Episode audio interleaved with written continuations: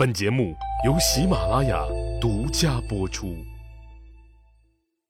上一集里啊，我说到了生姜跑到了阳谷去与齐桓公谈判，最终通过自己的政治智慧啊，将老公鲁僖公给救了回来。历年来呀，齐鲁两国的政治婚姻啊，大多数都是齐国当老丈人，鲁国当女婿，偶尔呢也有反过来的时候。齐昭公当年就娶了鲁国的公主子叔姬。子叔姬的婚姻故事虽然也比较狗血啊，但他人生命运的最后结果呢，还是圆满的。齐昭公死了以后，他们的儿子吕舍继位，但是吕舍在国君位置上呀，仅仅干了五个月，就成了叔叔齐懿公的刀下之鬼。子叔姬的命运随之就和前面说的齐女出江一样，老公死了，儿子也死了，齐国哪儿还有他的容身之地呢？子叔姬不免为自己的未来担忧。于是呢，他就希望能够回到自己的父母之邦，也就是鲁国。子叔姬悄悄地给鲁文公写了一封信，把自己的悲惨境遇啊都表达了出来。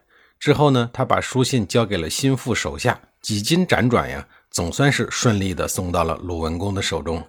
鲁文公看完信以后呢，对子叔姬不免产生了怜悯，于是就和当时的第一权臣东门相中商量，看看怎么办。东门相中就建议鲁文公说呀。齐懿公这个人阴险狠毒，为达目的用尽手段，足见此人啊不是能容人之辈。如果以鲁国国家的名义向他提出要求，恐怕会引起他的反感。不如仰借周天子的威望，对齐懿公施加压力，让他同意子叔姬回来。想必呢，他不敢不从。鲁文公想了想，觉得东门相中的办法可行，就让他全权办理。随后呢，东门相中就安排人去请周天子周匡王出面说话。周匡王的老爸还找鲁文公借过钱呢。面对鲁国的这点小事儿，周匡王自然支持，于是派大夫单伯到齐国去和齐懿公来交涉这件事情。当年冬天，单伯抵达了齐国的都城临淄，双方见面以后呢，先开始了一番客套话。他首先代表周天子对齐懿公的继位表示祝贺，预祝齐国风调雨顺、国泰民安云云。齐懿公呢，也按照礼节予以回应。大家面子上嘛，还是要过得去的。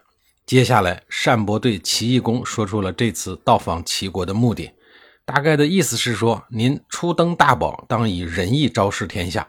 子叔姬是贵国先君的夫人，现如今呢，她丧夫又丧子，在贵国已经失去了依靠，甚是可怜。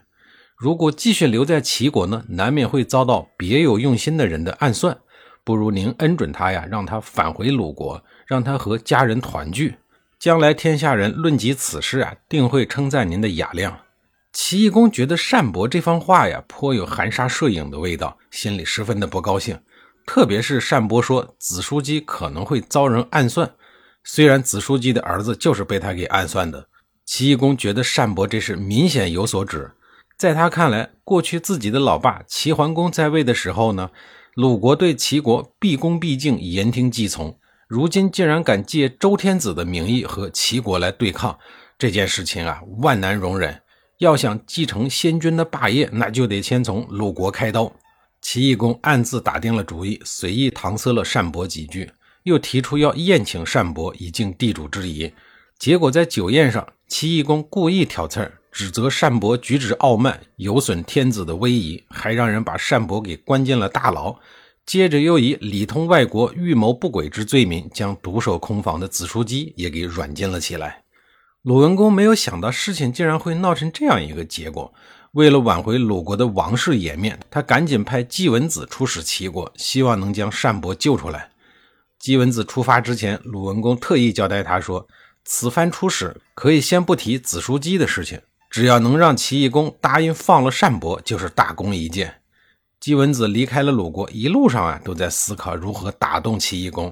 等见到了齐懿公以后呢，季文子谨慎地说出了自己准备已久的说辞，说齐国当初之所以能够表率诸侯称霸天下，是因为先君齐桓公终其一生都奉行王道，而所谓王道呢，都当以尊奉天子、城强辅弱为己任。如今您刚刚继位，就把天子派来的使臣给扣押了。您这样让世人如何看待齐国呢？况且呀，晋国目前的势力日渐庞大，已经网罗了半壁盟友，足以抗齐。齐国如果能得天子相助，以王师之名纵横天下，尚且还能和晋国一较高下；如果失去了天子之心，齐国又凭什么在中原立足呢？这件事情关系重大，您不得不慎重考虑啊！齐懿公将季文子的话仔细地品味了一番，觉得有几分道理，但他又不甘心向鲁国示弱，于是呢，仍旧摆出一副傲慢的姿态，回应季文子说。寡人扣押单伯，是因为他在酒宴上对天子不敬，这才不得已而为之。如今看在天子的面上，放了单伯又何妨？但关于子叔姬夫人的事那是咱们齐国自家的事还请外人不必干涉。季文子也知道啊，让齐懿公同时放了两个人几乎是不可能的，于是当即表态，只要齐国放了单伯即可。至于子叔姬的问题呢，以后再慢慢的商议。于是齐懿公下令同意单伯离开齐国。单伯临走的时候，齐懿公为了缓和关系，还专门送上了厚礼，以示对天子的敬意。季文子完成了使命，也在单伯之后返回了鲁国。谁知道这个事情刚刚过了两个多月，齐懿公就又后悔了。他本想借单伯这件事对鲁国发难，结果却被季文子一番话给说通了，又莫名其妙的把单伯给放了。齐懿公越想越觉得自己是被鲁国给耍了，于是一怒之下呀，他干脆率领军队对鲁国不宣而战。鲁文公本以为事情已经解决了，谁知道齐国突然出兵，他自认为自己不是齐国的对手，于是就向晋国写信求救。